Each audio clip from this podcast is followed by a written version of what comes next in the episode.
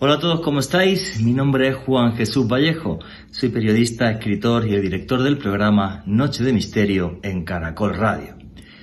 No sé cómo definirlo, si como algo perturbador o como una inquietante realidad.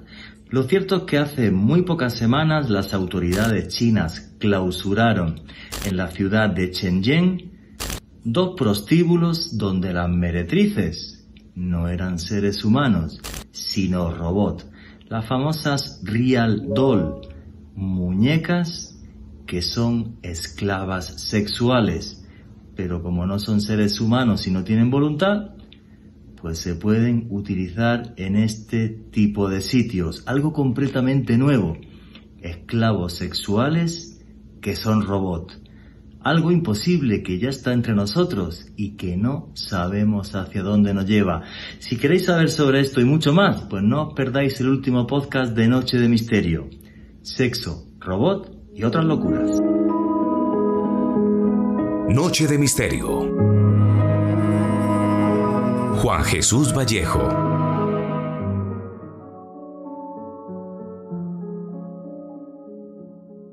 Nos enloquece pero no sabemos vivir sin él. Bueno, no sabemos, o mejor es que no podemos. Porque si no tuviéramos sexo, señores, no existiríamos nosotros. Realmente el sexo ha sido un arma arrojadiza a lo largo de la historia. Antes considerado pecado, una tentación, nos enloquecía, hacía que no fuéramos nosotros mismos. Y hoy ya, en el siglo XXI, creo que retomamos otra vez la cordura en muchas de estas cuestiones y podemos hablar de sexo con total tranquilidad y con total libertad.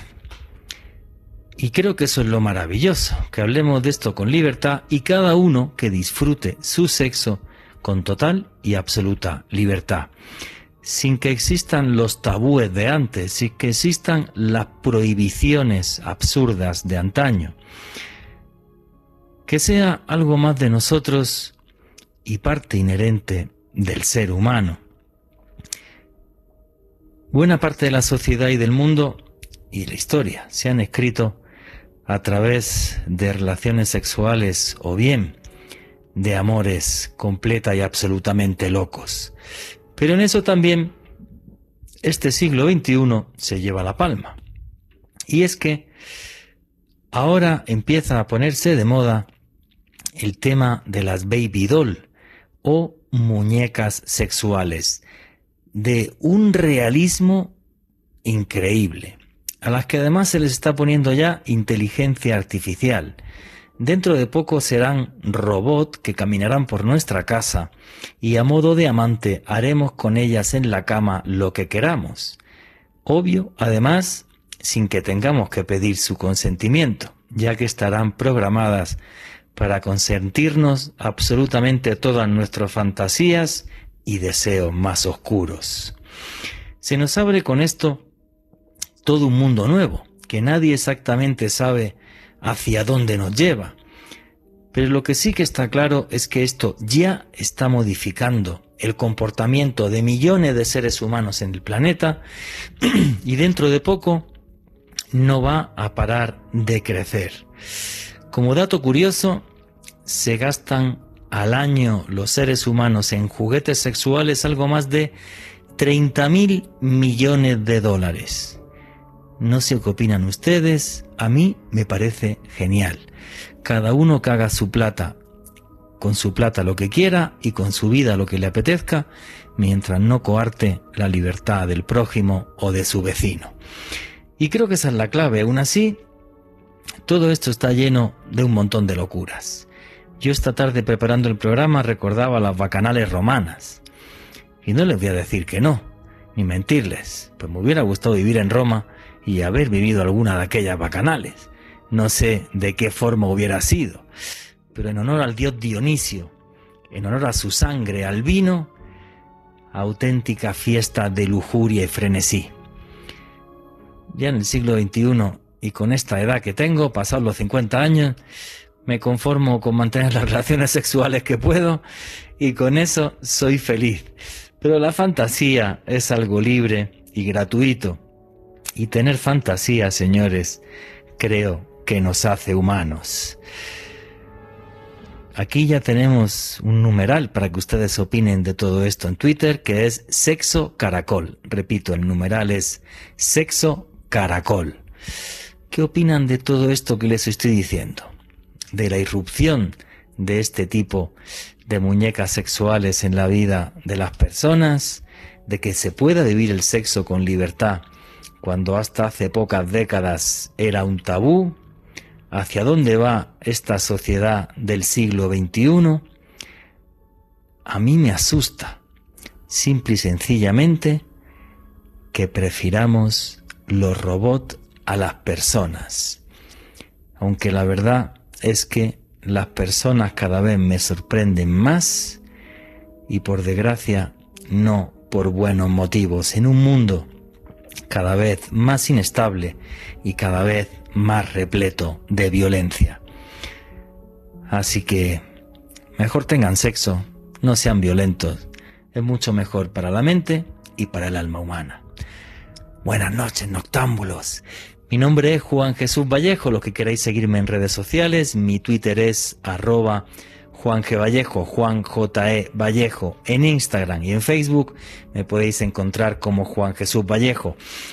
Y esto es Noche de Misterio y aquí lo que hacemos es periodismo de misterio. Nosotros os ponemos los hechos encima de la mesa y vosotros decidís qué hay detrás y qué no. Hoy en un programa donde os vamos a hablar de sexo, de locuras, de robot. Quizás en unos momentos tan convulsos como estos, reírnos y sorprendernos de hasta dónde podemos llegar los seres humanos o nuestra inventiva en la cama, creo que es bueno para la mente y para el alma. Por cierto, si os gusta el periodismo de misterio, también tenéis ahí un canal de YouTube que se llama Oculto tras la sombra, donde vamos subiendo vídeos sobre los temas de misterio que son actualidad. Y ya sin más dilación, vamos a arrancar el programa. Y como siempre, Alejandro Bernal, amigo, compañero, buenas noches, ¿cómo estás?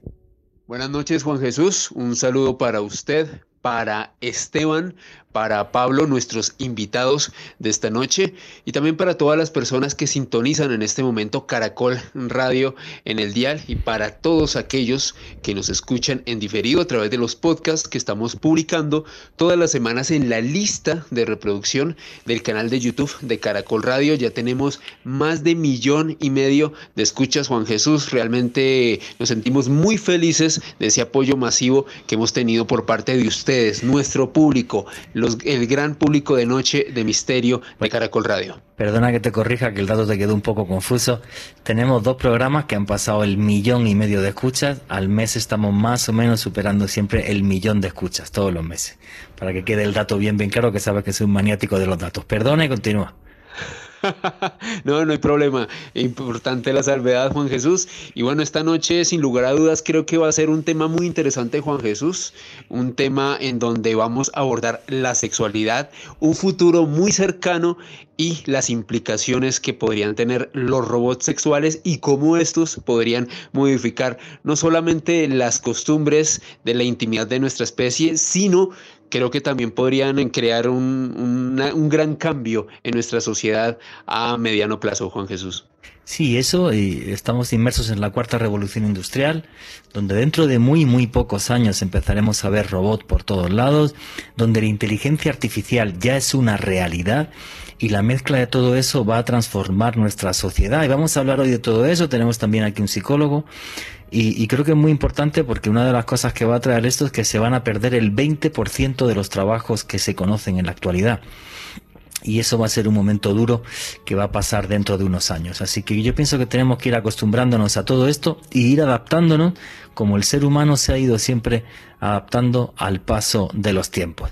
Y bueno, vamos a seguir presentando aquí a los invitados uno habitual todos los meses aquí en Noche de Misterio, que además este programa fue idea suya, no es ni más ni menos que el señor Esteban Cruz, director del programa Más Allá en Red Más, profesor universitario, historiador, antropólogo.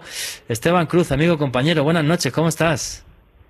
Muy buenas noches, Juan Jesús, muy buenas noches a todos los que nos escuchan a esta hora aquí en Caracol Radio. Este tema realmente es impresionante. Eh, yo creo que si a nuestros abuelos les hubiéramos dicho que podían tener sexo con un robot, eh, muchos hubieran dicho que estábamos locos, que, que incluso los escritores de ciencia ficción en algún momento cuando imaginaban estas cosas los tildaban de que eran demasiado extremos. Hoy les vamos a contar historias realmente interesantes que están pasando en el mundo. ¿Podría usted tener sexo con un robot de su mamá muerta? Pues ya hay una empresa que lo dice, ya lo vamos a hablar y a ver qué nos dicen los psicólogos, a ver si es tan sano o tan libre. Por ahora, eh, pues los dejamos ahí. La verdad que mm, nos planteas unos interrogantes que son toda una locura. Y vamos a presentar ya a todos los invitados y el último es Pablo Vallejo. Y Pablo Vallejo, como es la primera vez que entra en Noche de Misterio aquí en Caracol Radio, Pablo Vallejo, que además eres amigo mío, ¿quién es Pablo Vallejo para toda la audiencia de Caracol Radio y de Latinoamérica que nos está escuchando? Hola, muy buenas. Un saludo a todos los oyentes de Caracol Radio. Yo soy Pablo Vallejo, soy profesor universitario de la Fundación, Universita eh, la Fundación Universitaria Conrad Lorenz y soy sexólogo, así que sé un poquito del tema de sexualidad. Diriges un laboratorio del sexo. Explícale a la gente qué es un laboratorio del sexo.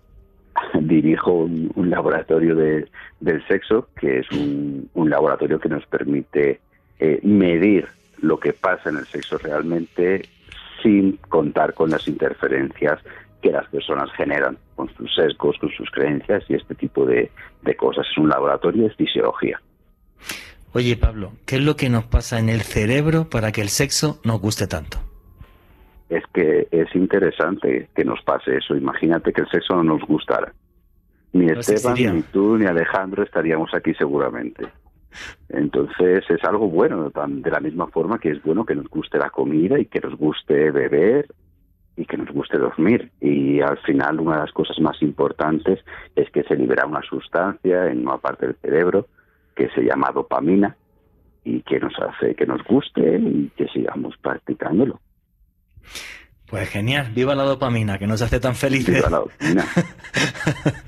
a todos. Bueno, señores, vamos a empezar a entrar en a entrar en a entrar en materia. Y yo los otros días hablando con Esteban Cruz y me mandó un montón eh, de recortes de prensa y hay un tema que, que, a mí me dejó eh, loquísimo. Bueno, básicamente en la ciudad china de Shenzhen, eh, hace muy poquito, se han cerrado dos hoteles porque dentro de estos hoteles había eh, robots sexuales, o sea, había muñecas sexuales, seguramente serían de, con perdón, de las cutres, de las malas, ni siquiera serían robots de estos super baby doll, que ahora hablaremos de ellos y, os contaremos, pero se han cerrado dos hoteles donde eh, el éxito era brutal, o sea, uno se abrió en el 2016, otro se abrió en el 2020 y la gente iba y por 20 euros la hora, pues estabas allí en una habitación con una muñeca sexual, le decías que eras linda, hacías tus cositas y luego pues terminaba, terminabas tu faena y te ibas a la casa. Em, básicamente no está claro mm, si esto lo han cerrado las autoridades chinas por considerarlo una perversión o por un tema de higiene. ¿Vale? Básicamente preocupados por un tema de higiene y de salud pública. Eh, y esto ya es un debate, aquí todos podemos hablar. Eh, pero bueno, yo creo que primero Pablo Vallejo, ¿vale? Que es el sexólogo. Oye, ¿esto es mentalmente sano o esto es una locura que haya ya eh, hoteles en diferentes, porque han cerrado estos dos, pero hay un montón más, ¿eh? eh estuve leyendo que, hay en varias ciudades chinas más. ¿Esto es mentalmente sano? ¿Es una locura? ¿Es que la sociedad perdió el rumbo? Eh, ¿qué, opinas tú como psicólogo y experto en sexo sobre esto, Pablo? Bueno, opino que, no tengo ni idea. ni, ni yo, Juan G ni, ni nadie, ¿no? Mm, el impacto que esto pueda tener sobre la salud mental de las personas es claro, pero todavía estamos lejos de saber qué está pasando. Primero porque sigue siendo una práctica bastante inusual. En, Colombia, por ejemplo, no encontramos todavía este tipo de, de hoteles. Eh, las preocupaciones tienen que ir un poco más en si esto es un, una cosa totalmente de mente, nos hemos vuelto locos o esto es el futuro y ahí vamos a acabar todos en esos hoteles. Y creo que eso es realmente lo que, lo que nos está importando más desde un punto de vista científico a todos. Porque, por ejemplo, ya sabemos que en, que en Japón se tiene muy poquito sexo. Eh, las relaciones asexuales, incluso las personas que pasan olímpicamente del sexo van creciendo y podríamos pensar, no, es que Japón pues son raritos, ¿no? Es una cultura diferente, pero no, Estados Unidos ya hay un 30% de población mayor de 18 años y menor de 65 que ha dejado de tener sexo. Entonces empezamos a, a preguntarnos un poco si vamos a dejar de tener sexo pronto y sobre todo cuando tengamos estas alternativas que se nos van a ofrecer a corto plazo ya de manera un poquitín más vulgar o, más mm, mundanilla, pero que con el tiempo van a ir evolucionando hasta unos niveles que los seres humanos reales no vamos a competir, ni los hombres ni las mujeres. Es decir, a nivel placer, un robot sexual va a ser mucho más eficaz, más eficiente, tanto para un chico como para una chica, e independientemente de su orientación sexual. Wow, vamos a ver, que esto que has dicho me da mucho miedo y Esteban, Esteban Cruz o Alejandro Bernal cuando queráis intervenir. Vamos a ver. Eh, yo también estuve leyendo esta tarde y eso es una cosa que me impactó mucho, que cada vez hay más parejas en Japón que no tienen sexo. No hay un porcentaje exacto, eh, se habla incluso más de un 30% de las parejas japonesas que no tienen sexo. Eh, ahora esto de China donde la gente prefiere tener sexo con sexo con, con, muñecas hinchables o con robot. Eh, una vez vi un documental sobre esto en Japón y me quedé en shock, pues porque, no sé, uno de los tíos más millonarios de Japón es un señor que ha inventado una especie de bote así extraño para que uno se introduzca el pene y con eso te masturbas y por lo visto eso da un gusto increíble y mucha gente ya prefiere ir a utilizar esto y, no tener sexo. Eh, lo que estamos viviendo en esta sociedad del siglo XXI, en la que estamos todos interconectados, intercomunicados, donde nunca hemos tenido la facilidad como ahora para poder comunicarnos, es una soledad extrema en la que a los seres humanos lo que nos da vergüenza es reconocer que nos gusta el sexo, o pedir sexo, o pedir fantasías en la cama y demás, y, y no, nos enclaustramos y nos encerramos en nosotros mismos, y hemos dejado de pedir cosas o de sentir cosas que son las normales. ¿Cómo analiza eso la psicología, Pablo? El, tema del sexo es, una cuestión importante por dos cosas, Juanje. Es que, eh, primeramente, es una cuestión biológica. Tiene un fin reproductivo clave importante. Es cierto que hoy en día tenemos clínicas de fecundidad y, métodos para concebir de forma alternativa al, sexo tradicional, lo cual podría ser el futuro de la reproducción humana de aquí a, poquito plazo. ¿eh? No, es que eso sea un disparate, pero luego además de la función reproductiva, pues tiene una función social, una función de placer eh, y la parte social se está perdiendo un poco en pos de la, de la conectividad y de hecho es algo que ya hemos visto con el tema del coronavirus.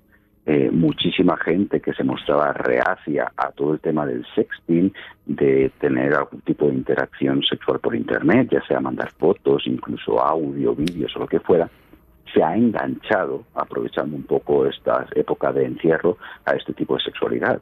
Y nos pasa como en muchas cosas. Una vez que se entra va a ser difícil de, salir de ahí. Y yo sí creo que el sexo va a cambiar en los próximos 50 años como nunca antes lo ha hecho. De hecho, recordando tu, tu analogía un poco con la antigua Roma, el sexo que practicábamos hace 5 o 10 años no difería mucho del que se practicaba en la antigua Roma. Creo que todo esto va a cambiar y los investigadores no sabemos muy bien hacia dónde va a ir la cuestión. Pero sí que tenemos claro que la tecnología, la virtualidad, la interconectividad va a jugar un papel clave. Ten en cuenta que de aquí a 10 años yo voy a tener un mouse especial en el que yo toco el mouse y tú vas a sentir esas sensaciones. Entonces, todo eso tenemos que empezar a incorporarlo. Y creo que no vamos a poder hablar de sexualidad de la forma clásica que lo hemos hecho, sino que tendremos que incorporar estas nuevas herramientas tecnológicas a nuestro quehacer diario en el sexo, en la sexualidad. Y no debería de ser malo, aunque yo lo veo un poco más aburrido. Yo es que soy de los 80 y entonces en los 80 fue una especie de, querer volver a Roma y aquellas orgías. Yo participé en muy pocas, lo reconozco, fui un tío torpe, pero bueno, sí me asusta, sí me asusta esta, esta, esta modernidad. Alejandro, ah, espera, eh, Alejandro Bernal y luego Esteban. Bueno, Alejandro Bernal, luego no va a haber tiempo porque vamos ya a la pausa y luego arranca, eh, arrancamos con Esteban Cruz. Alejandro Bernal, te quedan tres minutitos.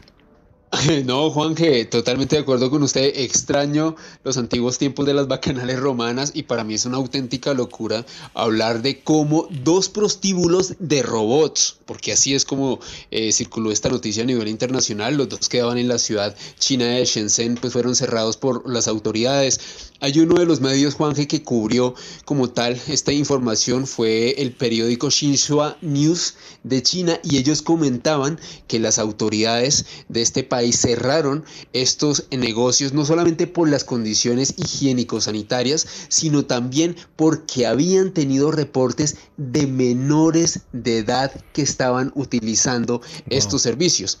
Ahora bien, hay que tener en cuenta algo, aparte de Shenzhen, hay ciudades como Shanghái, Pekín, Chengdu y Tianjin, en donde, reacuerdo a los reportes de la prensa, esta cantidad de, negocios, de prostíbulos, de robots eh, sexuales se han extendido y proliferado muchísimo en China. Y una cifra también bestial, Juan y es que la venta de este tipo de robots ha aumentado un 50% desde la primera mitad del año 2020 únicamente en Asia.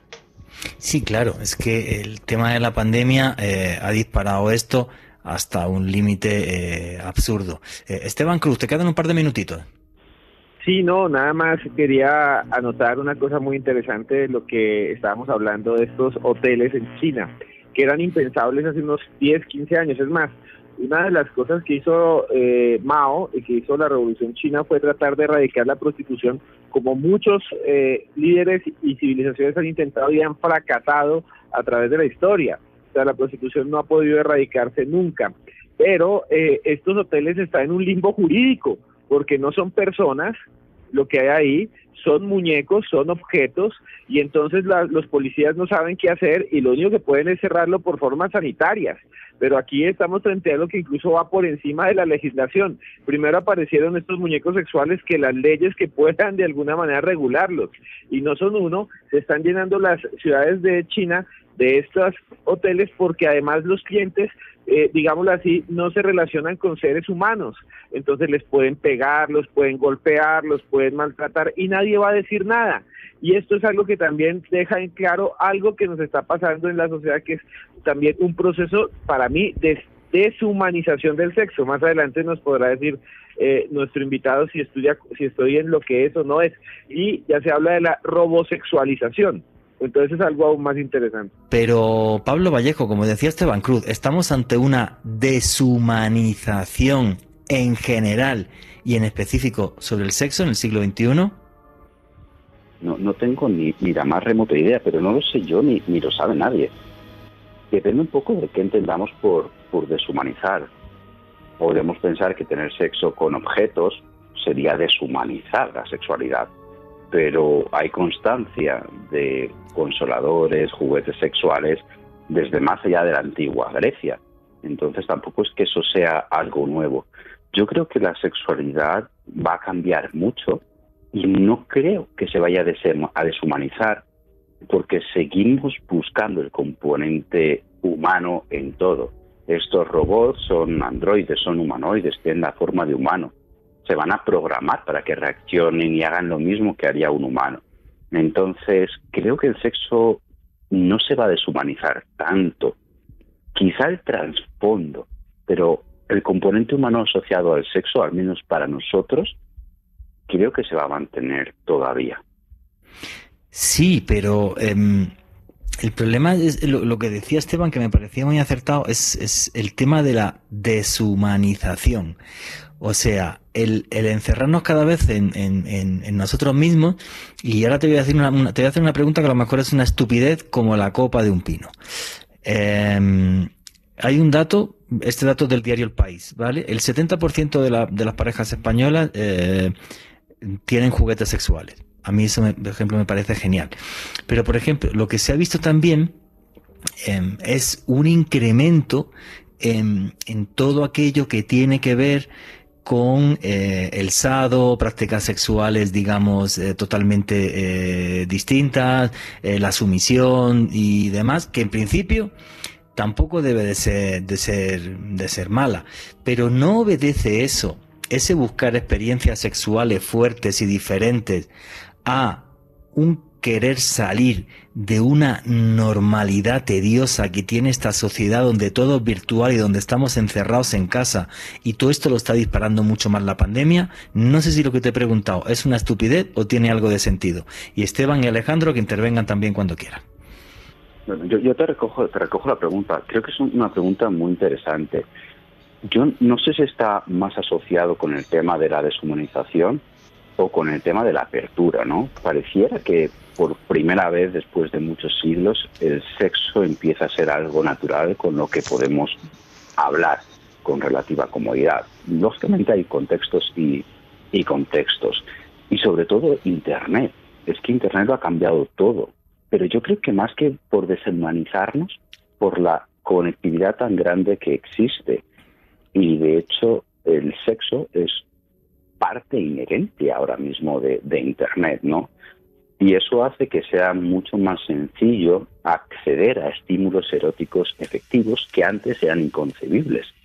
Piensen en hace 30 años que no había Internet, o bueno, no estaba democratizado como, como hoy en día. Ver sadomasoquismo era prácticamente imposible. Quizá en alguna revista extraña que se pudiera conseguir, ver prácticas sexuales diferentes al sexo vainilla, que podríamos llamar entrecomillado, era muy complicado. Entonces todo se ceñía a eso y a un valor reproductivo. Hoy en día esto lo que hace es ampliar nuestro espectro sexual, aumentar la creatividad sexual, que tengamos más posibilidades, más posibilidades de experimentar qué nos gusta.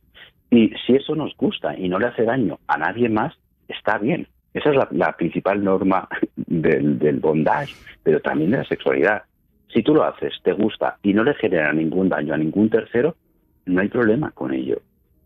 Entonces, eso es lo que nos está abriendo. Luego, por supuesto, vamos a tener robot sexual no de diferentes tipos, sino, digamos, de múltiples personalidades, porque habrán sido programados de esa manera. Y eso va a abarcar, digamos, que todas las necesidades que se puedan tener en este sentido. Alejandro Bernal, quería comentar algo. Eh, Juan G, dentro de la investigación que realicé para el programa de esta noche, había encontrado unos datos que establecían que mm, gran cantidad de las personas que adquieren estos robots sexuales, eh, desde luego una gran mayoría lo hacen personas solitarias, personas que se encuentran insatisfechas, pero un porcentaje cercano al 20% de estos robots sexuales son adquiridos por parejas. Así que yo le quería hacer una, una pregunta a Pablo al respecto. ¿Incluir este tipo de robots en las relaciones de pareja se podría... Eh, ejemplificar o tipificar como el uso de un juguete sexual o sería como tener otra persona, como realizar un trío. ¿Cómo se podría ver esto desde el punto de vista de la sexología, Pablo? Cambia muchísimo, Alejandro. Es una muy buena pregunta. De esto sí se ha investigado mucho sobre actitudes hacia los robots sexuales. Y cambia mucho en función de las personas y de los países. Y, por ejemplo, hay, hay personas en Estados Unidos que consideran directamente eso una infidelidad.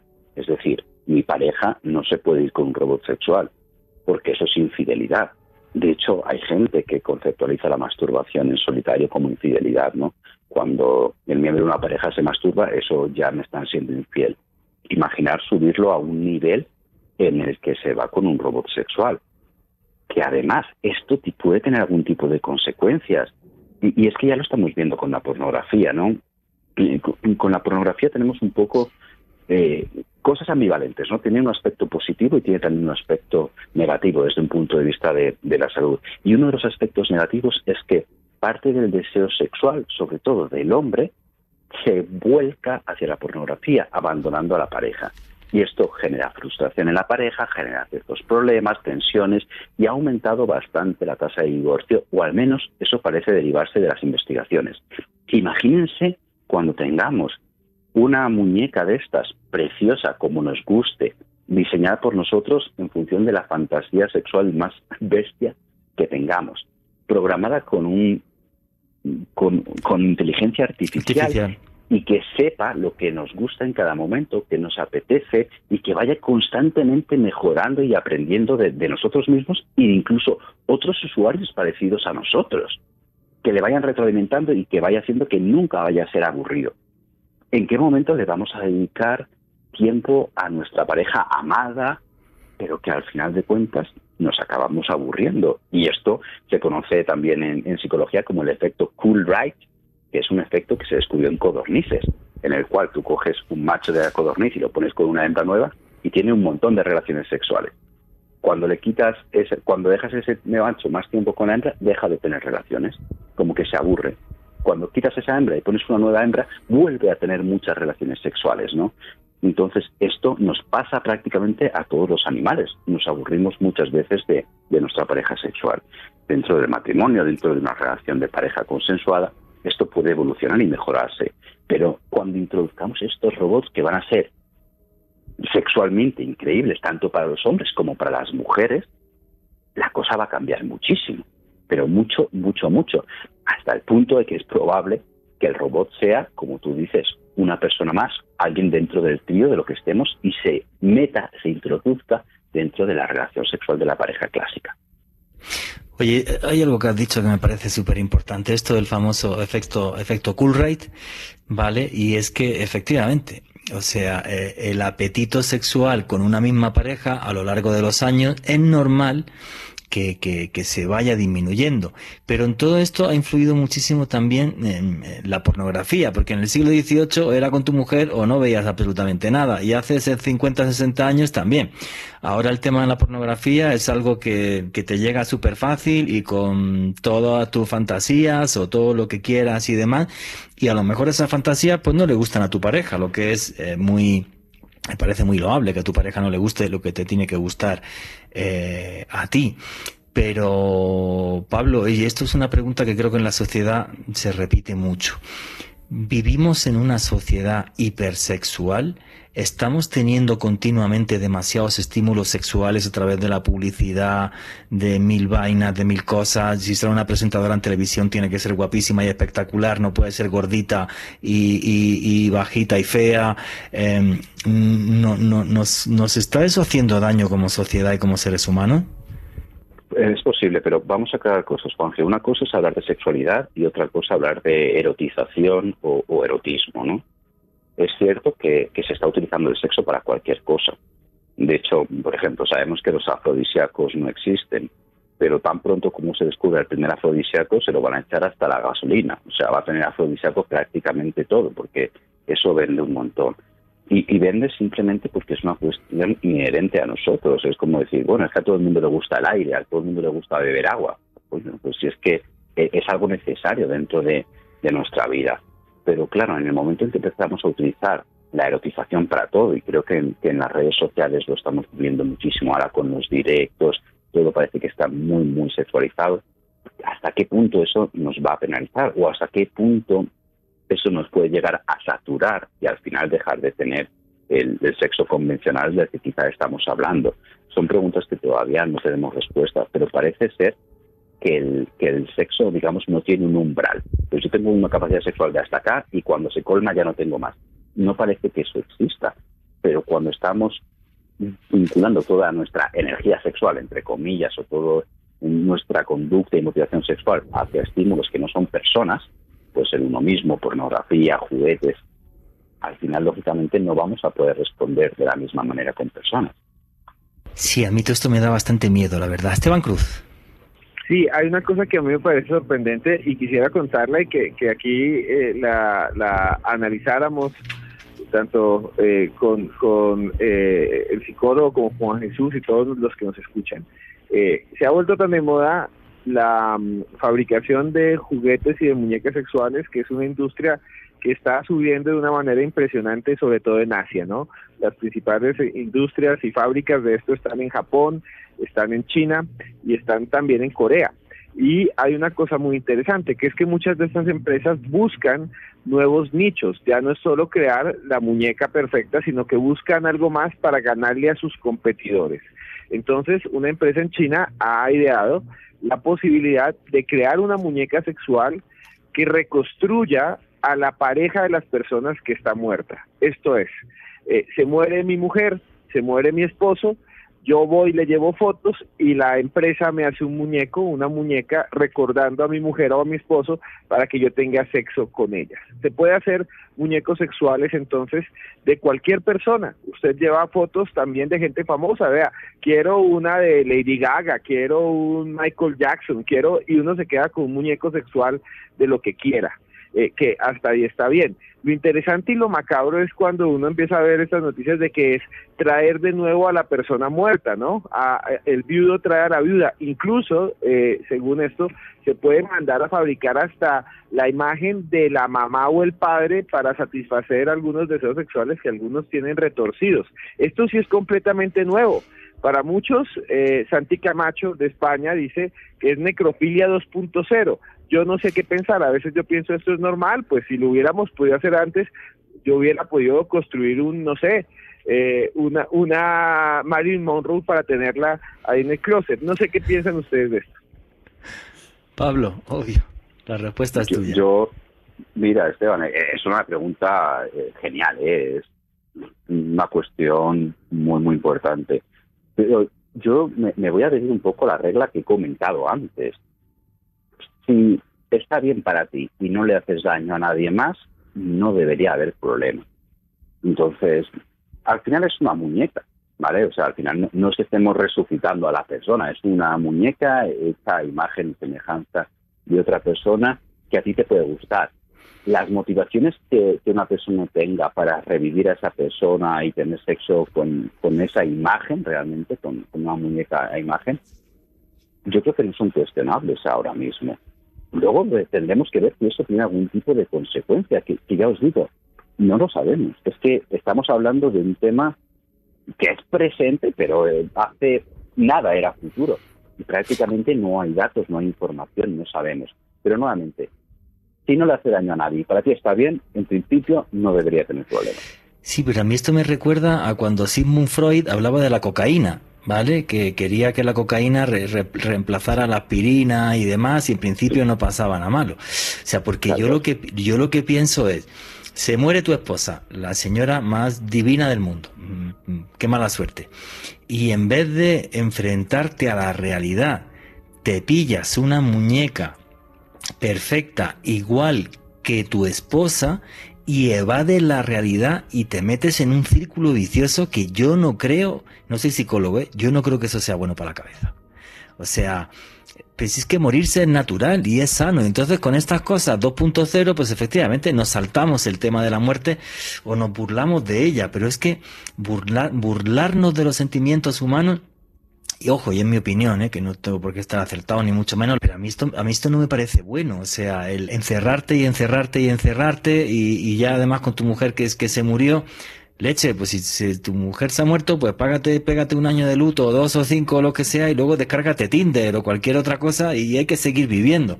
No sé si es que soy de pueblo y un poco bruto, pero te lo juro que yo lo veo así. Una, una pregunta yo, yo a vosotros. ¿Qué os parecería que un, un hombre de 70 años se quede viudo después de llevar casado 40 años con su esposa y que pida una de estas muñecas porque está muy triste y que con esa muñeca se acuesta todas las noches, tenga sexo o no tenga sexo, no nos importa, pero se encuentre más tranquilo, se encuentre menos deprimido, menos ansioso, vea la vida más contenta simplemente porque tiene ese recuerdo al lado, ¿eso sería malo? ¿Sería bueno? Le estaría mejorando la salud mental. Entonces, sí, el, luto está ahí, el luto hay que pasarlo. Pero hay lutos que son más complejos que otros, incluso hay lutos patológicos. Y si esta persona no va a tener más relaciones sexuales, ¿por qué no se va a poder adherir a esto nuevo? De hecho, tenemos la televisión que hace lo mismo, nos quita el aburrimiento. Y, la tele, por ejemplo, desde mi punto de vista, yo trabajo en televisión muchos años, Hombre, eso es irregulable, no se puede regular, ¿vale? Pero en cierta medida yo creo que la estupidización de la sociedad obedece a lo estúpidos que son muchos programas de televisión que tienen muchísima audiencia. No voy a decir compañías, ni productoras, ni cadenas de televisión, obviamente. pero para mí, por ejemplo, eso ha provocado que la, que la población a día de hoy sea más estúpida. ¿Se puede regular eso? No, y quizás es lo mismo con lo que tú estás diciendo. Alejandro Bernal quería comentar algo. Juanje, dentro de la información que estuve mirando sobre este gran debate mediático que surgió en estos días por el cierre de estos prostíbulos de robots en China, se planteaba la posibilidad de que en un futuro no muy lejano se crearan robots no solamente de personas, tal y como alguien las, las quisiera concebir, eh, la estatura, el tamaño del miembro o características físicas de los robots femeninos, sino que también se pudiesen crear robots de otro tipo como animales o como monstruos. En ese sentido, Pablo, si alguien optara por tener un robot sexual que no fuera un humano, sino que fuera un animal u otro tipo de ser, ahí se entraría en el campo de las desviaciones sexuales como la zoofilia o cómo se podría ver esto. Bueno, o por ejemplo, yo quiero una de las chicas de Avatar, ¿vale? De la película, que es una extraterrestre. Pues, pues, que eso que, eso cómo, lo calificamos, Pablo? Sí, o, un dibujo hentai. sí, o un dibujo de hentai, efectivamente. esas cosas. Bueno, ah, primero, eh, tendríamos que empezar a hablar ya del tema de fetiches y de parafilias, ¿de acuerdo? Entonces, eh, las parafilias son desviaciones del objeto de deseo o de excitación sexual que, existe. Dentro de las parafilias tenemos de dos tipos, o parafilias normales o desviaciones parafílicas. Cuando ya son desviaciones, cuando son problemas parafílicos, ya es que te está generando algún tipo de problema. Hay algunas parafilias que por definición son siempre trastornos, son siempre problemas, como por ejemplo la fofilia, como por ejemplo cuando se excitan con niños, cuando hacen fue parte, ese tipo de cosas. Pero hay otras que no tienen por qué ser mal. Por ejemplo, si yo me excito poniéndome tacones, para mí está bien y para mi pareja está bien y no le hacemos nada, daño a nadie, ese fetiche, esa parafilia, no es mala. Entonces ya al entrar con sexo con robots, ya estamos entrando al mundo de las parafilias hoy en día en nuestra sociedad. Así que tendríamos que ver hasta qué punto eso sería un problema. Parafilia, sin duda. O sea, es una parafilia ahora mismo sin duda. Quizá dentro de 100 años eso sea lo normal y quien no ha tenido sexo con un dragón. hombre, claro. no. Dios santo, esto, esto, esto nos lleva hasta la total y absoluta eh, locura. Esteban Cruz me enviaba el otro día un montón de, recortes de prensa y, tal sobre toda, sobre toda esta locura. Y una de las cosas que me enviaba era que, eh, y también Alejandro Bernal creo que investigó sobre eso, era también que ahora hay algunos científicos que están preocupados sobre si esas muñecas sexuales con inteligencia artificial se pueden hackear y entonces pues la muñeca puede ser una muñeca asesina. ¿Qué habéis estado investigando de eso, Esteban Cruz, Alejandro Bernal? Sí, Juanje, hay una alerta porque muchos de estos, no solo eso, no solo de que terminen ah, siendo usadas eh, como una forma de hacerle daño a otras personas, sino también como una forma de sacar información, porque estos muñecos tienen inteligencia artificial, no es, no es la muñeca inflable de los 80, que eso sería como la evolución, ni es la muñeca que tenían los japoneses, esto pues hay registros de que los japoneses o los marineros eh, alemanes tenían estos muñecos en los submarinos para que los soldados cuando estaban mucho tiempo dentro del mar no se aburrieran. Estos tienen inteligencia artificial, se conectan por Wi-Fi, están conectados a Internet, tienen, eh, digamos, un procesador adentro. Entonces lo que dicen es, si hoy en día nuestros celulares nos espían también, ustedes les ha pasado eso que uno dice cualquier cosa. Yo digo aquí la palabra muñeco sexual y mañana mi, Facebook y, mi, y todas mis redes se llenan de ofertas de muñecos sexuales, porque es más o menos como nos está pasando. Imagínense que el muñeco sexual esté grabando todo lo que usted le está diciendo.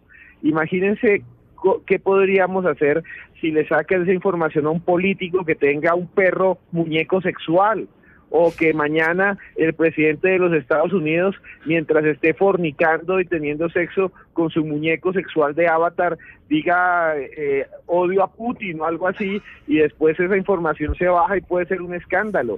Los muñecos sexuales eh, también pueden servir como espías. Mañana le regalan un muñeco sexual a Maduro y, y, Maduro le susurra cosas y, y se vuelve un escándalo mundial. Entonces, tal vez lo que estoy diciendo pueda parecer hilarante y demente, pero es evidente, si, si nuestro celular hoy puede eh, direccionar nuestras objetivos de compra y ponernos a las ventas, pues los muñecos sexuales son parte del mercado y teniendo inteligencia artificial y conectados a Wi-Fi pueden servir de espía, sacar información y hacer muchas cosas más. Aparte de lo de los asesinos, que yo eso se lo dejo a Alejandro Bernal, yo lo sé, pero quería colocarles esto sobre la mesa porque se puede usar para cualquier cosa, ¿no? Bueno, yo me ha dado un ataque de la risa que me he tenido que apartar del micrófono.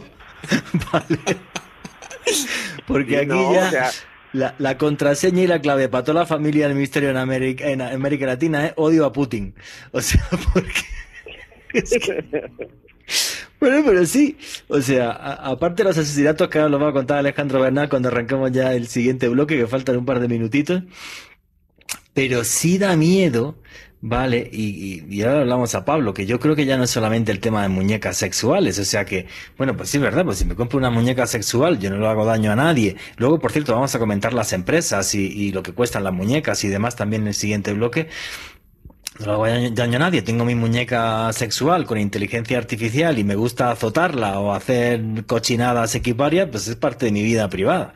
Pero el problema ya es que las nuevas tecnologías se meten en nuestra vida privada en absolutamente todo lo que ha dicho Esteban. O sea, es que ya parece que como yo esta tarde he estado buscando muñecas sexuales aquí en Google, me huele que me van a aparecer anuncios de muñecas sexuales los próximos dos meses. Entonces, el próximo día que esté con mi novia tomando café y me diga, busca cualquier dato curioso, como hacemos siempre cuando estamos viendo el informativo, cualquier cosa, y aparezcan muñecas sexuales, no sé con qué cara me va a mirar. O sea, esto, o sea, es una, es una locura. Pablo Vallejo, ¿qué opinas de esto, amigo? Es, un tema muy, muy interesante. Pero bueno, vamos por partes. Eh, Esteban, esto va a pasar con todo, es decir, al final va a estar hasta la licuadora conectada al Wi-Fi. Eh, los coches, los carros de Tesla ya se manejan solos, están todos conectados. Es decir, si alguien quiere hackear y matarnos a todos, eso, eso va a pasar sin ningún problema. Pero el hecho de que tengan inteligencia artificial, y esto es algo que, sí que me gustaría aclarar, no quiere decir que tengan propio albedrío ni que tomen sus propias decisiones, sino que un, modelo de inteligencia artificial, sea el modelo que utilizas, sea el que sea, se ha diseñado previamente, se ha programado, se ha hecho una fase de test, se ha hecho una prueba para, ver cómo se replica eso en un contexto de realidad, se ha ido filtrando y mejorando. Es decir, no se va a salir de una programación y de un diseño inicial. Y esto es lo que es tan interesante con los robots sexuales que tú la cafetera la tienes programada. Entonces, cuando tú quieres un café con leche, le das al botón de café con leche y te va a dar siempre café con leche. Cuando tú quieres un café solo, le vas a dar botón de café con solo y siempre te va a dar eso. Es lo que has programado para que salga. Pero la inteligencia artificial no funciona con un algoritmo de esta manera, sino que es más flexible. Entonces, él le programas en función del input. Imagínate que te tomas una foto y te ve las ojeras que tienes, cara de cansado, se detecta que tienes más monóxido de carbono en el cuerpo que lo habitual. Entonces la cafetera decide, en función de lo que le hemos enseñado, que a esa persona lo que quiere es un café solo fuerte, lo más fuerte posible. Ese son el tipo de decisiones que las mujeres van a tomar. Vale, ¿cómo tiene la erección en el pene? ¿O cómo está de lubricada la chica? Porque va a tener sensores ahí abajo que lo van a saber. En función de eso, necesito tener más juego preliminar o no. En función de qué me está diciendo de su tasa cardíaca, de su, de su eh, tensión arterial, todo esto va a tomar decisiones y va a decidir hacer unas cosas y no otras, en función de lo que sabe que a ti te gusta, pero también de muchísimos otros usuarios que son parecidos a ti, que sois los clusters, los conglomerados. Entonces, toda esta gente nos nutrimos. ¿Que esto no te gusta? Lo rateas mal, le dices, no, esto me ha gustado. Y ella ya aprende que eso no va contigo. Pero va aprendiendo dentro del diseño original que le damos nosotros. Y eso es importante, no es que se salga totalmente del, mundo, así es como funcionan las inteligencias artificiales. Qué pena te tengo que cortar, Pablo, porque, porque hemos llegado al final de este bloque. Le acabo de hacer una publicidad a las muñecas sexuales que casi que estoy yo por comprarme una. Luego lo hablamos mejor en el siguiente bloque. Esto, pero no os vayáis que ya mismo sigue. Noche de misterio. Noche de misterio.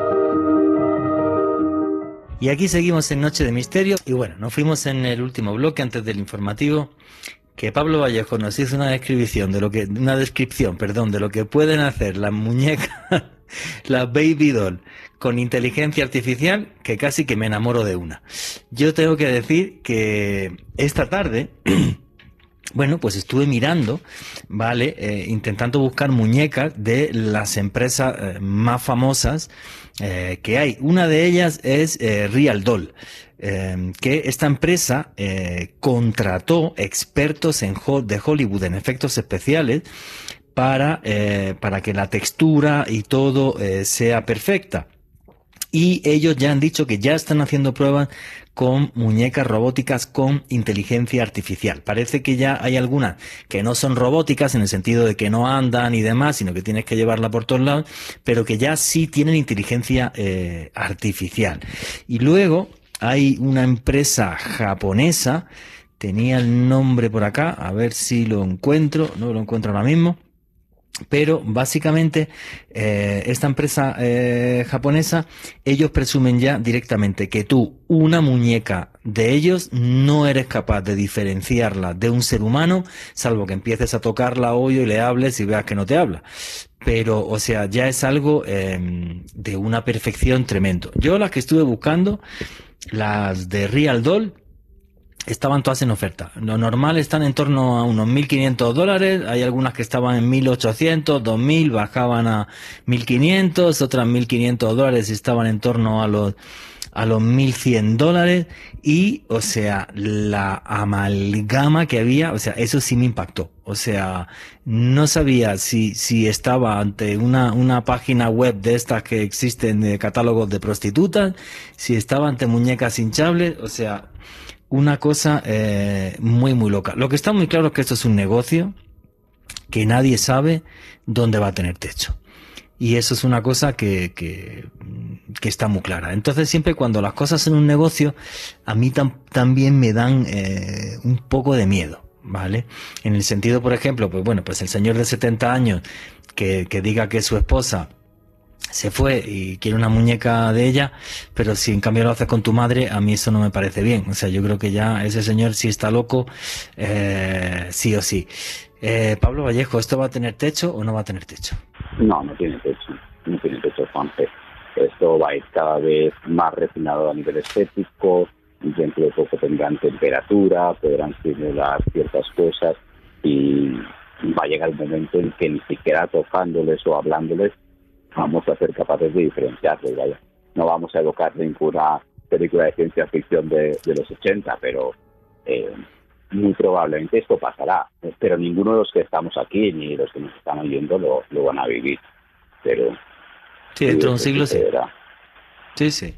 ¿Quién, sabe? Yo no, no me atrevo a hacer esas predicciones, pero sí.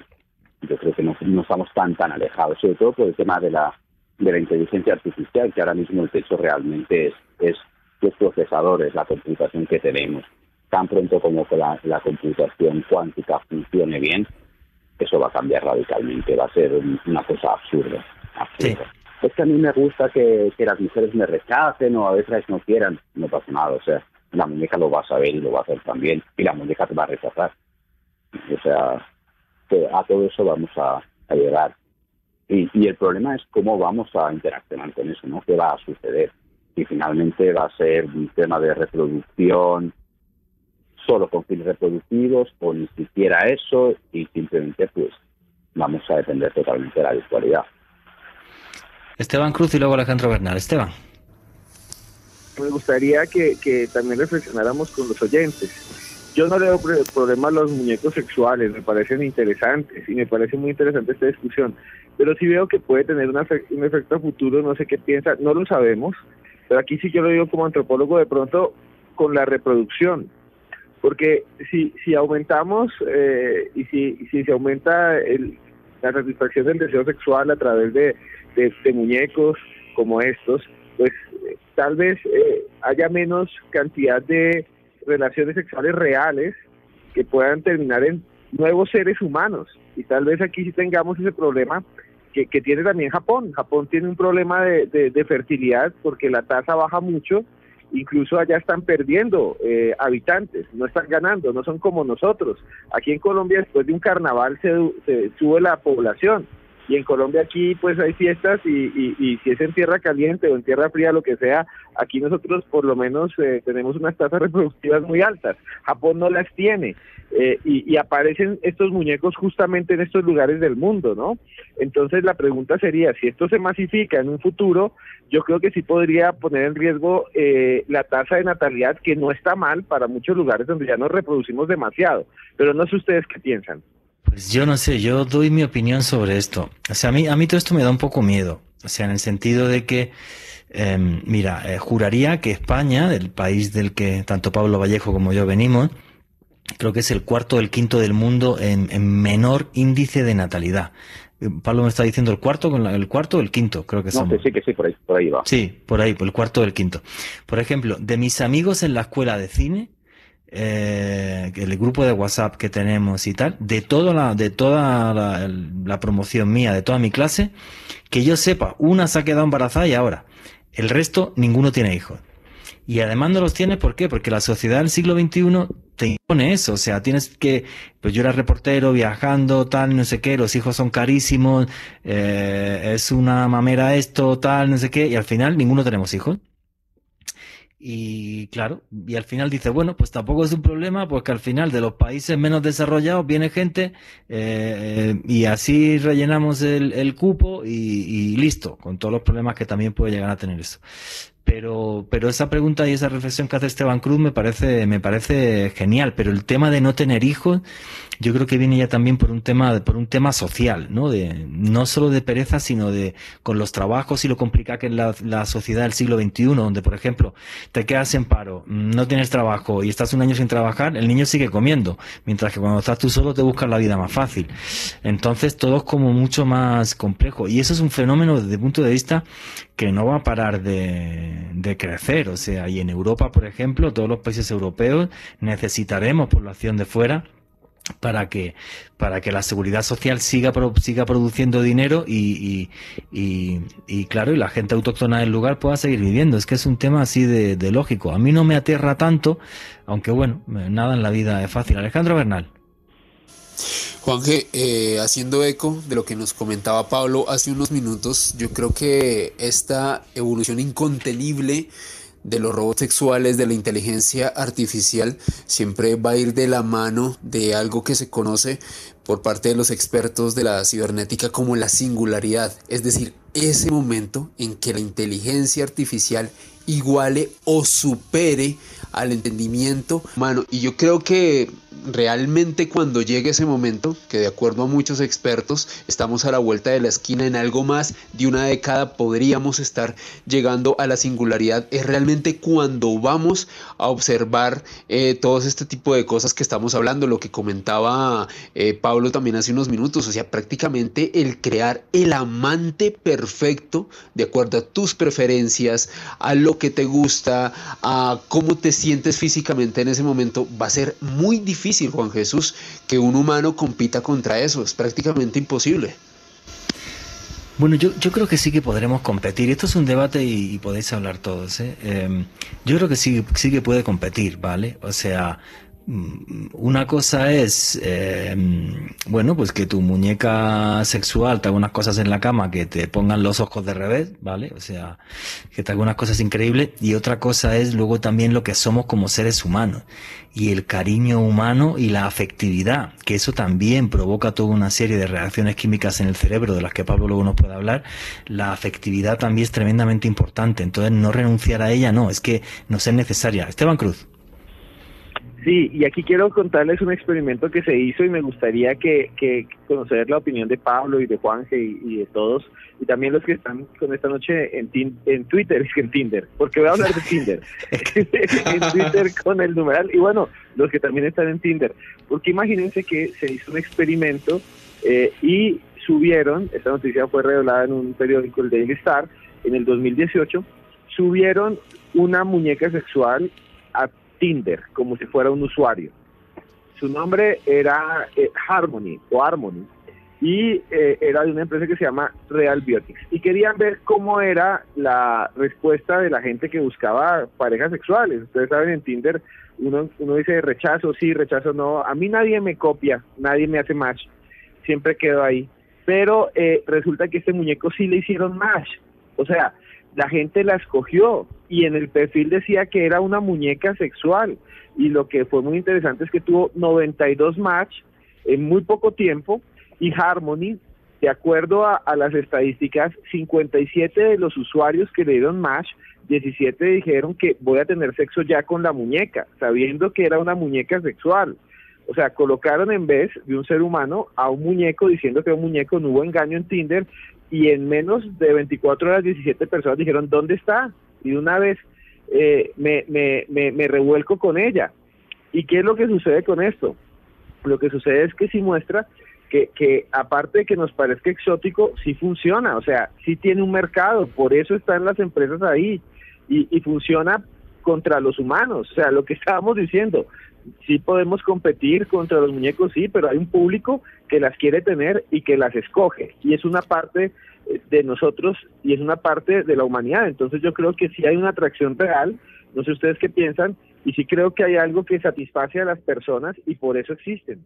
También un tema pienso yo que es de curiosidad, ¿vale? Porque 52 usuarios hablaron con esa, con esa muñeca, ¿vale? Y yo hubiera sido el de 53. O sea, simplemente por curiosidad de decir, oye, ¿qué me dice? ¿Y qué le digo? Hola, buenas tardes, o voy directo al lío, o algo, o sea, no lo sé, o soy un pervertido. Pablo Vallejo. Son muchas cosas, es un tema demasiado interesante todo lo que estáis diciendo. Pero voy a ir muy rápido. Primero, testosterona la hormona básica del deseo sexual, uno de los indicadores directos más claros.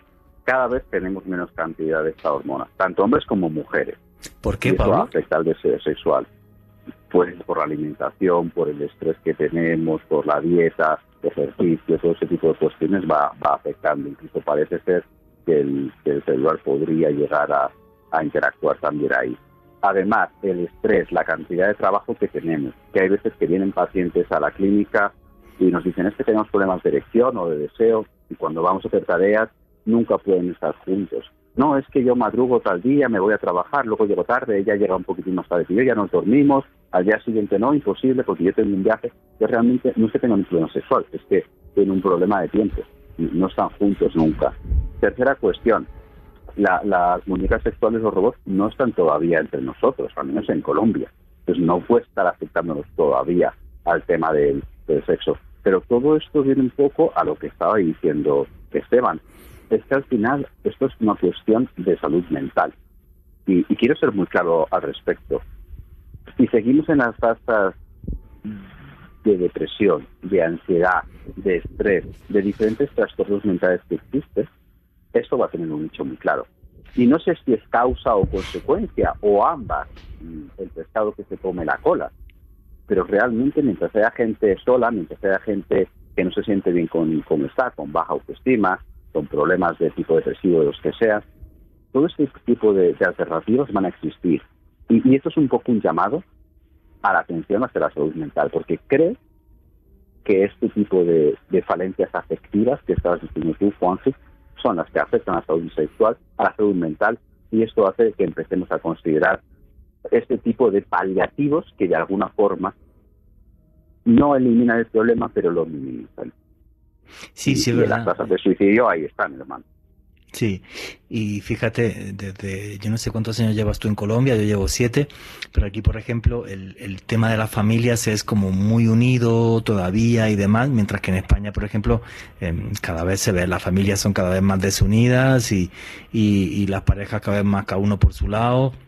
Igual que ahora una cosa que está de moda entre las parejas, que es que yo vivo en una casa y tú en otra. Y eso es una cosa que estamos viendo. Sí, sí, para no agobiarnos y tal, y, y nos vemos el fin de semana, hacemos lo que tenemos que hacer y tal, y luego cada uno en su vida y tal, para no agobiarnos. Qué, qué, qué buena expresión has utilizado ahí. Alejandro Bernal. Dentro de todos los datos que pude recolectar, estuve viendo un proyecto, una patente que estaba desarrollando la Universidad Ryerson de Toronto junto al MIT de los Estados Unidos, y es que nos hemos enfocado mucho en los aspectos físicos y biológicos de los robots sexuales, la temperatura, la estatura, características físicas y demás, pero estos expertos de estas universidades van más allá y ellos lo que quieren lograr es generar unos algoritmos que puedan emular la personalidad de, de, un ser humano, generar empatía, generar cariño, generar amor.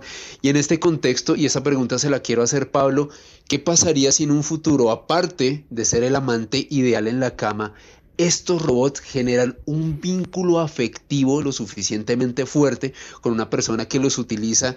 ¿Cómo, o sea, en qué campo podríamos estar entrando ahí? ¿Se podría generar un proceso de duelo suponiendo en tal caso que el, robot se deteriore y se dañe y ya no lo puedas tener y lo quieras eh, y no lo quieras reemplazar por otro? ¿Cómo sería este, este ámbito, Pablo? Nosotros sí podemos tener duelo, el robot no. Es decir, vamos a, ser, a ser claros. Eh, no sé si puedo citar alguna película o alguna serie. Sí, sí, puedes citar sin problema, Pablo. Ah, ah, bueno, ahí está la película Her, en la que un hombre se enamora no, no del robot, sino de un programa, algo que está en el computador. Y luego tenemos la, la serie que a mí me encanta, la de Westworld, que no sé si, si la han visto, si la conocen, que va realmente de este tema que estamos hablando.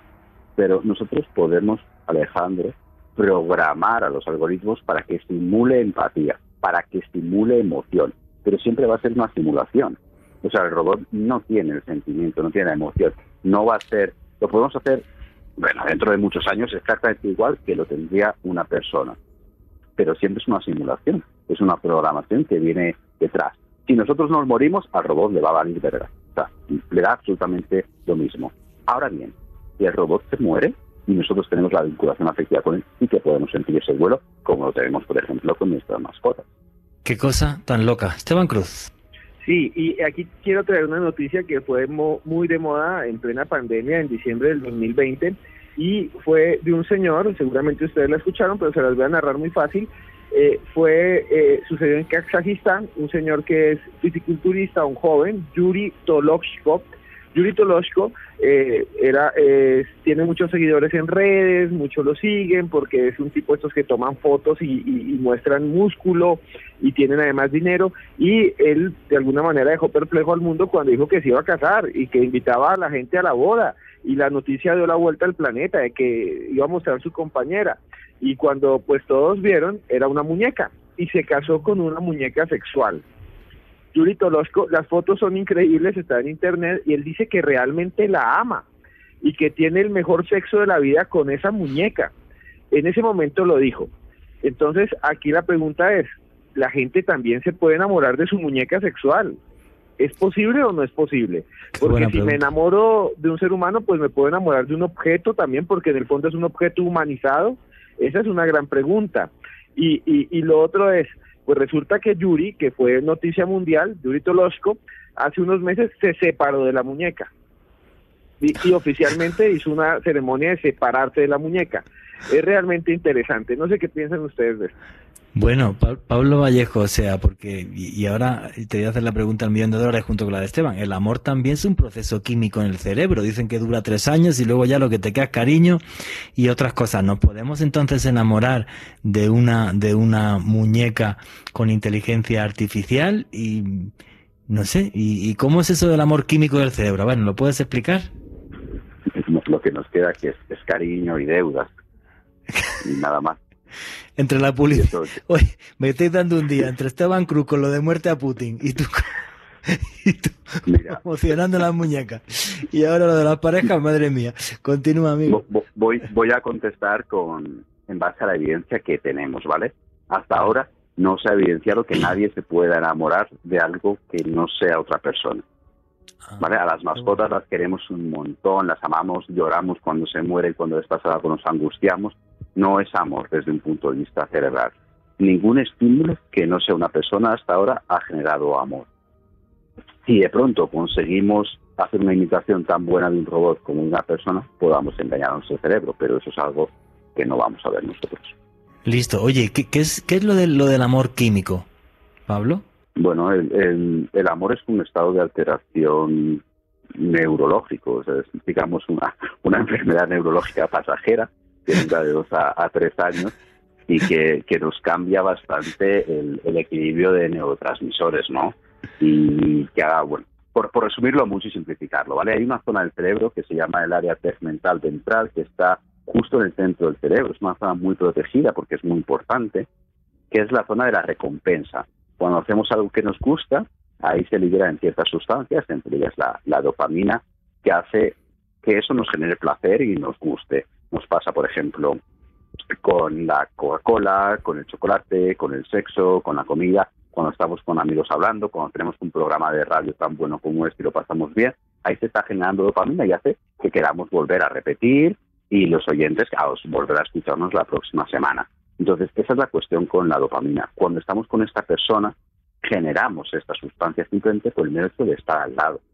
Ya nos genera placer. Además, hay que meterle en la, en la ecuación la oxitocina, que es otra variable muy apego, muy de emoción con estar con, con esa persona, que se da muchísimo, por ejemplo, en la madre, cuando acaba de parir al hijo, la oxitocina se dispara muchísimo, muchísimo.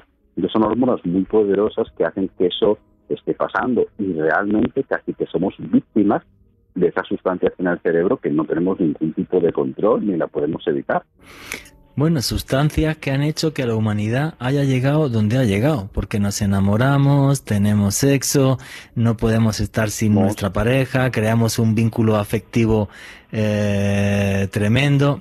Y eso nos hace humanos. A mí lo que me da miedo de todo esto, y no sé qué opináis, nos quedan tres minutitos, es que este tipo de cosas empiecen a deshumanizarnos, que es el término que, que me encantó que, que, dijo Esteban Cruz. No sé qué opináis, Esteban Cruz, Alejandro Bernal, que lleváis un rato sin hablar.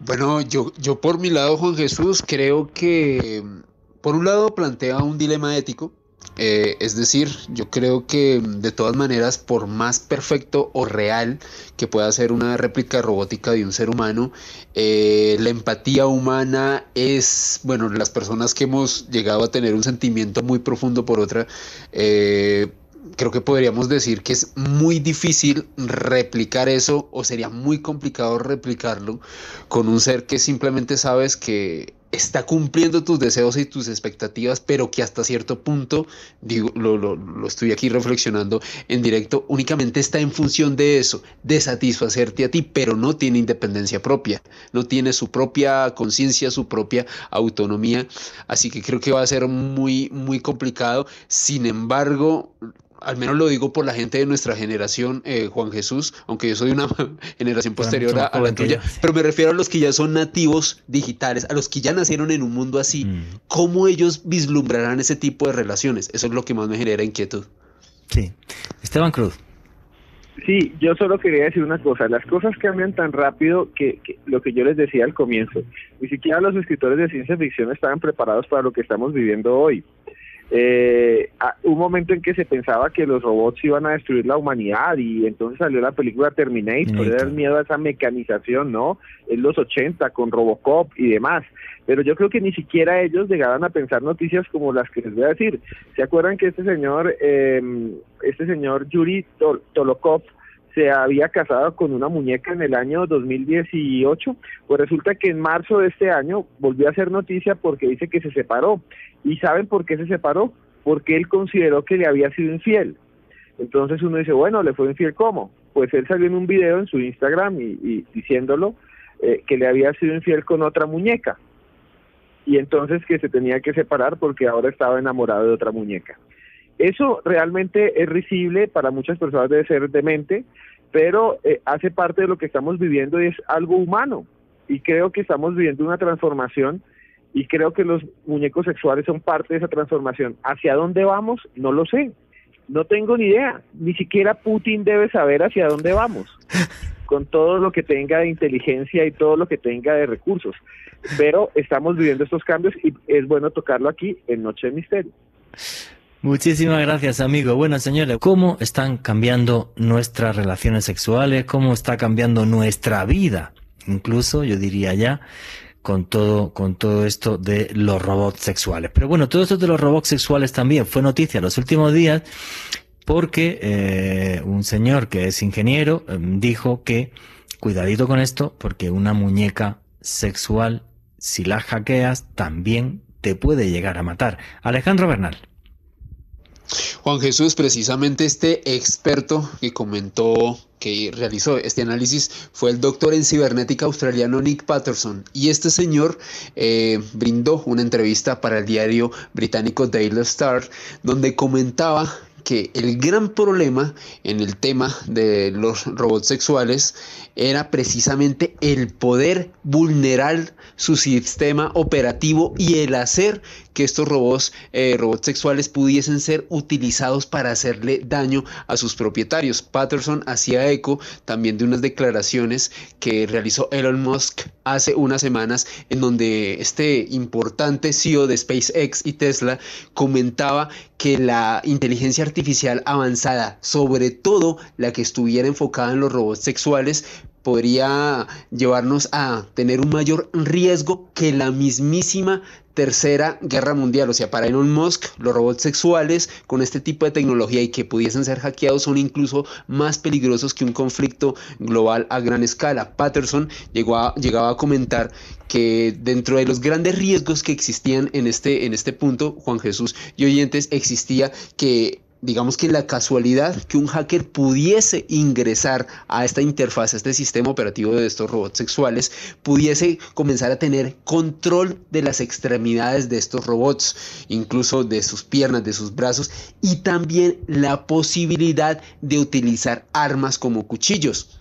Además, Patterson llegó a comentar que estos robots son tan reales que algunos de ellos llegan a pesar entre 80 y 90 kilos. Y él ponía un, escenario bastante eh, trágico y era, imagínense que un robot de estos que esté siendo hackeado se le sentara encima a una de estas personas o realizara algún movimiento brusco que lesione severamente la salud de, pues de, de sus propietarios. Entonces Patterson fue una de las personas que planteó esta alerta a nivel internacional y pues es eh, básicamente una información que ha sido replicada por una gran cantidad de medios en todo el mundo, Juan Jesús. Sí, lo que pasa es que yo no sé hasta qué, hasta qué punto, y me gustaría saber la opinión tanto de Pablo como Esteban, esto va a pasar con absolutamente todos los sistemas, o sea, ya todo va a estar interconectado. La lavadora, la nevera, como decía Pablo Vallejo antes, el exprimidor, eh, todo va a estar interconectado. Entonces, eh, no lo sé, puede que alguien manipule la nevera, pues se me caducan los yogures y no creo que comiéndome un yogur caducado me muera, eh, ¿vale? Pero, pero todo va a estar interconectado. El tema es que, por ejemplo, y, pongo un ejemplo y no sé qué opináis, dentro de poco la fruta la van a coger robot. ¿Vale? O sea, ya hay, ya hay pruebas y experimentos que tú pasas un dron por encima de un campo de naranjas. Y los robots son como unas arañitas y van a ir cogiendo las naranjas cuando estén en el punto de maduración y tal.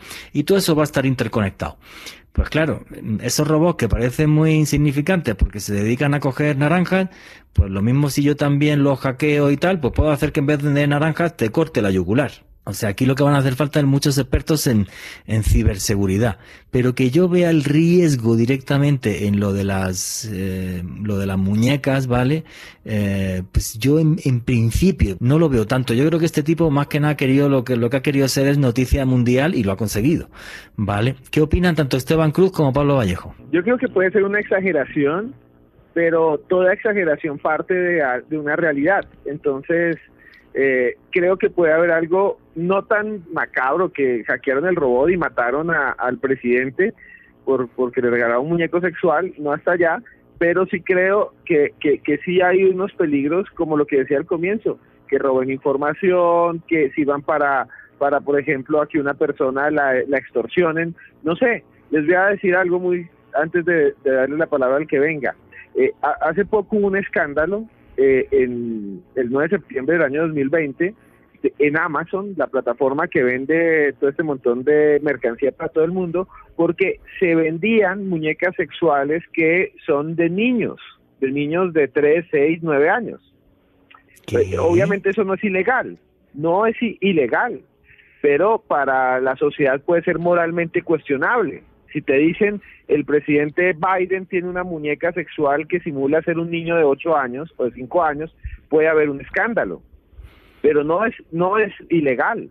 Ahora, si esas muñecas además eh, graban información más que maten a alguien, pueden servir como espionaje. No sé, si el que compra una muñeca sexual de un niño de dos años le dice cosas y le dice insultos, eh, pues entonces también podemos tener ese, ese lío, ¿no?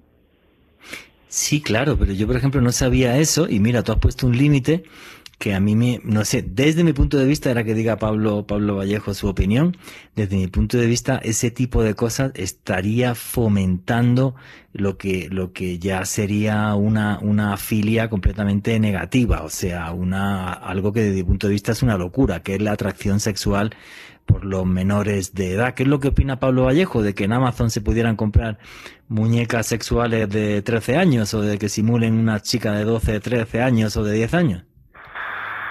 Prefiero que lo hagan con una muñeca que con una niña de verdad, creo.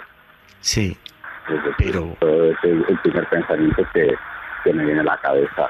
Eh, eh, el, tema de la pedofilia es un tema bien, bien complicado que no se puede hablar frívolamente porque parece ser que hay un trastorno neurológico importante detrás de estas personas que son incapaces de excitarse con personas normales, con personas de una edad adulta. Y quizá esto podría ser mucho positivo desde un punto de vista terapéutico, siempre y cuando se haga de, una forma controlada, ¿no? Pero, pero es un tema muy complejo. Y luego pues tenemos todo el resto de, cuestiones de violencia y demás, que en principio no debería afectar, ¿no? Eh, los videojuegos cada vez son más violentos, cada vez se mata más gente, más sangrientos, y la sociedad cada vez vive más en paz y me parece que tenga una, una relación real con, con eso, ¿no?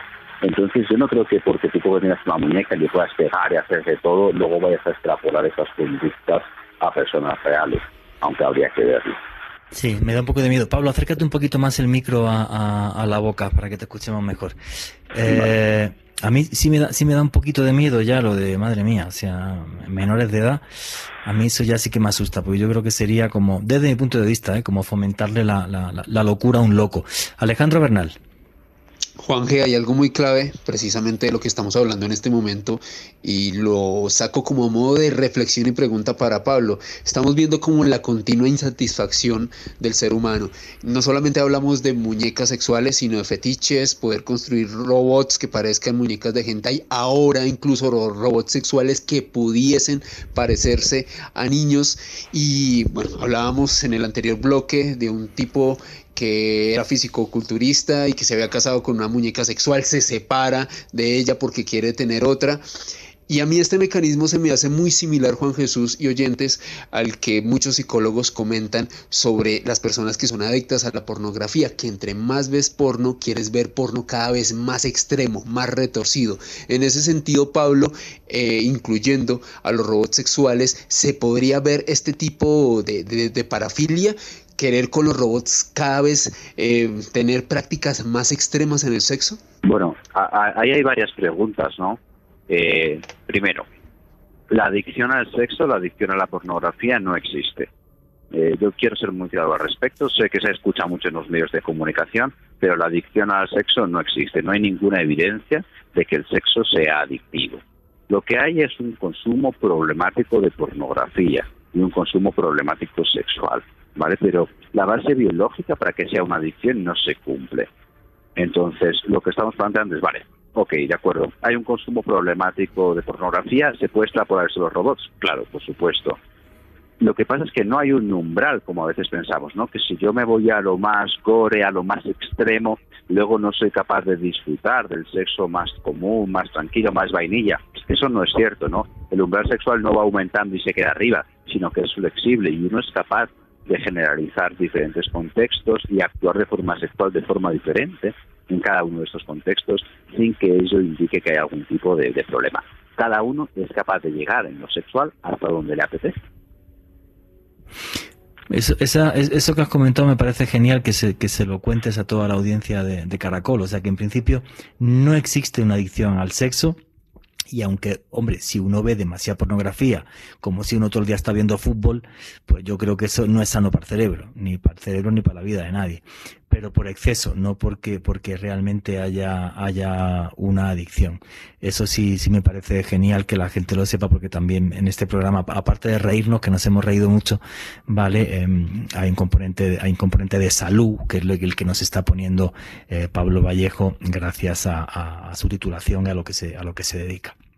En fin, Esteban Cruz, estás muy callado y, no, te estaba viendo por la pantalla y has desaparecido. ¿Están con tu amigo Vladimir Putin o sigues por ahí? No, no, no, eh, ah, me están, me hackearon. no, se cayó. El, KGB, bueno, ahora la FSB, la Policía Secreta Rusa. Sí, exacto, pero, pero, pero tiene razón lo que dice Pablo. Hay muchas cosas que salen en, en los medios de comunicación y que se vuelven populares y que no tienen fundamento, ¿no? Entonces, eh, no podemos decir que alguien porque tenga muñecos sexuales eh, sea una persona enferma, ¿no? Tal vez está explorando otra parte de su sexualidad.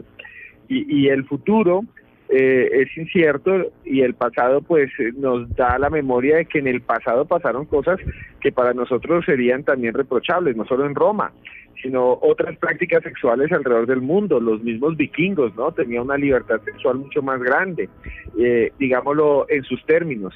Entonces lo que viene no sabemos qué va a ser, pero va a ser completamente sorprendente. Y creo que lo que estamos eh, experimentando es el cambio. Y esta vez ya no es un cambio solamente hacia las personas, sino es un cambio entre las personas y sus deseos. Y ahora aparecen entonces estas figuras, estos avatars, que antes se pensaba que iba a ser solamente eh, la, el deseo hacia el sexo virtual. Ahora yo creo que esto es mucho más avanzado y quién sabe qué tendremos más hacia adelante. Efectivamente, cualquier cosa que ni siquiera lleguemos a poder imaginarnos. Yo buscando ahí curiosidades del sexo, leí una, ahora que me diga Pablo Vallejo si esto, si esto es cierto o no, que decía, los delfines y los humanos son los únicos animales que además de la reproducción pueden tener sexo por placer. ¿Esto es cierto o una estupidez de las que aparecen en Internet? No, es bastante cierto. A ver, no, no solo los delfines, ¿no? Se han visto que los delfines se masturban con con, cadáveres de pescado, por ejemplo, que frotan los genitales contra el lecho arenoso y este tipo de cosas, pero no es el único animal que tiene sexo por, por placer, ¿no? Eh, los bonobos, por ejemplo, que es un, tipo de chimpancé. piquito, eh, sí, se masturban, tienen sexo oral, tienen sexo homosexual y en general es más extendido de lo que a priori se pensaba. Hace unos años sí pensamos que que el sexo por placer era exclusivo de los humanos, hoy en día está claro que la dopamina la tenemos prácticamente todos los mamíferos ahí y para eso está y muchos hemos hackeado este sistema de reproducción. Sí, esto, esto es curioso. Yo cuando estudié antropología hace muchísimos años me decían que los seres humanos y los bonobos, este, este tipo de chimpancé, y hay muchos estudios psicológicos buenísimos al respecto, por cierto, éramos los únicos que podíamos tener sexo por placer y que eso además era fundamental porque em, como nosotros como especie tenemos el problema de que un niño nace y no, no se vale por sí mismo y es fundamental que la pareja siga unida, pues el hecho de tener sexo por placer hace que las parejas humanas pues, pues puedan, puedan durar mucho más. No sé si lo que estoy diciendo es cierto o Pablo Vallejo quiere comentar algo sobre lo que he dicho. No, es correcto. Correcto. Efectivamente. Bueno, pues el otro día, eh, cuando hablaba de hacer este programa con Esteban Cruz, de las noticias que me pasó también sobre inteligencia artificial, y aunque nos salgamos un poco del tema, porque el título de este programa es, Sexo Robot y otras locuras, eh, Esteban Cruz me envió una cosa que me dejó un poco en estado de shock también, y es que hay diferentes empresas que están desarrollando inteligencia artificial para hablar con personajes que ya eh, no existen o como si quisiera simular que, por ejemplo, eh, falleció mi mamá, que en paz descanse, pero yo quiero hablar con ella y en vez de hacerlo a través de la Ouija o espiritismo, pues lo hago a través de un programa de inteligencia artificial. Esteban Cruz, en qué se basa esta noticia? ¿Qué es lo que está sucediendo sobre esto? Sí, eh, lo que sucede es que eh, inclusive Google y otras empresas, como quieran decirle, han desarrollado varias tecnologías que permitirían que uno interactuara con eh, personas muertas. Estamos hablando no de la tabla Ouija ni nada de esas cosas, estamos hablando de que la inteligencia artificial podría simular una persona que ya falleció, incluso una persona famosa todo el mundo quisiera hablar, digamos, con Michael Jackson, con Simón Bolívar, con personas que ya están muertas y eh, lo que ofrece la inteligencia artificial es actuar como estas personas, incluso tener el tono de voz, incluso de personas que se tuvieron registros como eh, que hablaron en algún video, de cómo se movieron, y entonces la idea es que uno puede interactuar, incluso se plantea que pueda pasarse esto a un robot. Y que uno pueda interactuar con un robot que se parezca a Abraham Lincoln, que se parezca a Marilyn Monroe. Y eso es muy interesante. Lo raro es que han cancelado muchos de estos proyectos porque cuando los ponen en marcha, les hacen el test, los testean frente a personas como ustedes y como yo, pues la gente empieza a sentirse mal, como hablar con un muerto, enfrentarse a una persona muerta. No sé qué piensan, qué piensan ustedes. Imagínense, por ejemplo, que el hijo que murió, la hermana que murió, la mamá que murió, ya no un muñeco sexual, uno pueda tener un muñeco en la casa igual a la mamá y que llegue todos los días y lo salude y que sea casi igual. Es el, eh, la idea de vencer a la muerte. Se murió mi mamá, mando a hacer un muñeco igual a ella. Y es realmente un poco retorcido y han cancelado varios de estos proyectos porque los usuarios han llegado a considerarlos pues perturbadores. No sé ustedes qué piensan. Efectivamente, antes de que entre Alejandro el Pablo Vallejo es emocionalmente sano. Ya no hablamos de sexo, ¿vale? Pero es emocionalmente sano pegarnos a algo así, o sea, que sucediera algo así, o sea, que nos riéramos de la muerte y decir, venga, pues tenía una hija de 10, de 10 años y falleció, lo peor de mi vida, estoy destrozado y voy a hacer que me hagan un muñeco igual y le pongan inteligencia artificial. ¿Eso es emocionalmente sano o, estamos también lucubrando? No tenemos ni idea. Aunque fíjate, esos proyectos se han cancelado. Sí, a ver, mira, yo como persona fuera de psicólogo yo no lo haría, ¿sabes? Yo creo que a, los muertos hay que dejarlos descansar. Eh, el duelo es un proceso doloroso, ¿vale? Es un proceso doloroso, es parte de, de ese proceso y la inmensa mayoría de personas pues lo pasamos de forma normal. Luego hay otras cuestiones que ya son los duelos patológicos, que son duelos que se alargan en el tiempo y a veces se dan porque las personas no se despiden como han querido, no han podido transmitir algunas cosas. Quizás estas herramientas se podrían utilizar desde un punto de vista terapéutico, pero detrás de eso tiene que haber gente de salud mental que esté controlando y que esté vigilando que eso va así. Y solo para algunos casos en particular, o sea, yo, yo ya te digo, no, no lo haría. ¿Que puede tener algún fin desde el punto de vista de la salud? No lo niego no lo niego, pero ahora mismo me resulta difícil de, concebirlo. Que se ayuda, estoy convencido de que se va a hacer. Si eso sirve, se hará. Y además costará una pasta. Así que las farmacéuticas estarán detrás. Costará una plata importante. Alejandro Bernal quería comentar algo.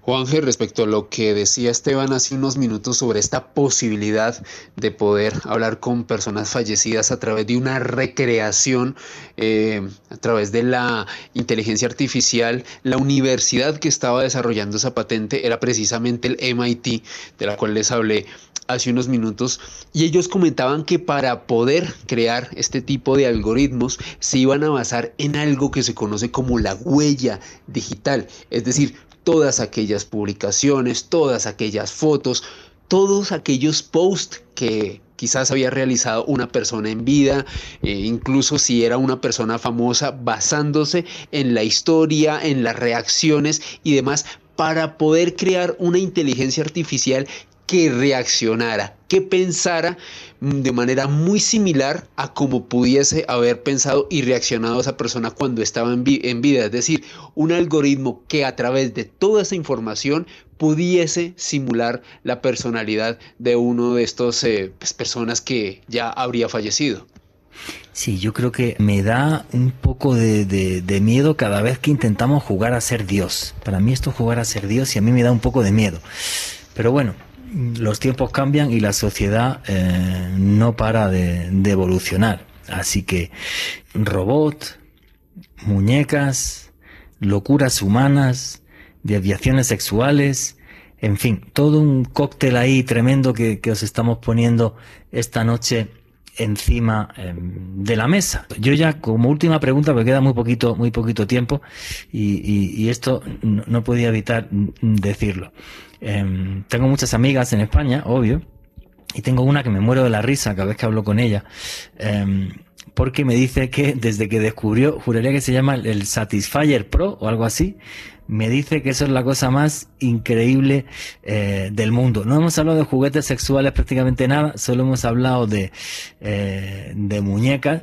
Esto ha tenido unas ventas increíbles, o sea, no sé, la empresa que fabrica esto se ha montado en plata, una cosa, una cosa eh, absurda. Pablo Vallejo, ¿qué opinas de esto? ¿Es simplemente una liberación de la sexualidad femenina y que hablemos esto ya sin, sin problema? Sí, totalmente, Juanje. Ya, ya era hora, ¿no? Porque además el placer femenino había estado tremendamente olvidado durante siglos y, esto le ha pegado realmente al, al, órgano del placer femenino, que es el clítoris, es exclusivamente para, para el placer, y es una especie de, de succionador, pero que genera una frecuencia que vibra muchísimo y que estimula todos los cuerpos del clítoris, porque lo que vemos es solamente un capuchón pequeñito, pero dentro hay bastante más, es casi como un pene en miniatura, que de hecho llega a medir 6, 7, 8 centímetros, y es un juguete realmente que funciona muy bien, que los hombres humanos no podemos competir con eso a nivel de hercios, es que son muchísimos hercios, no, no hay manera, así que es bien, bien por las chicas que tienen esa posibilidad.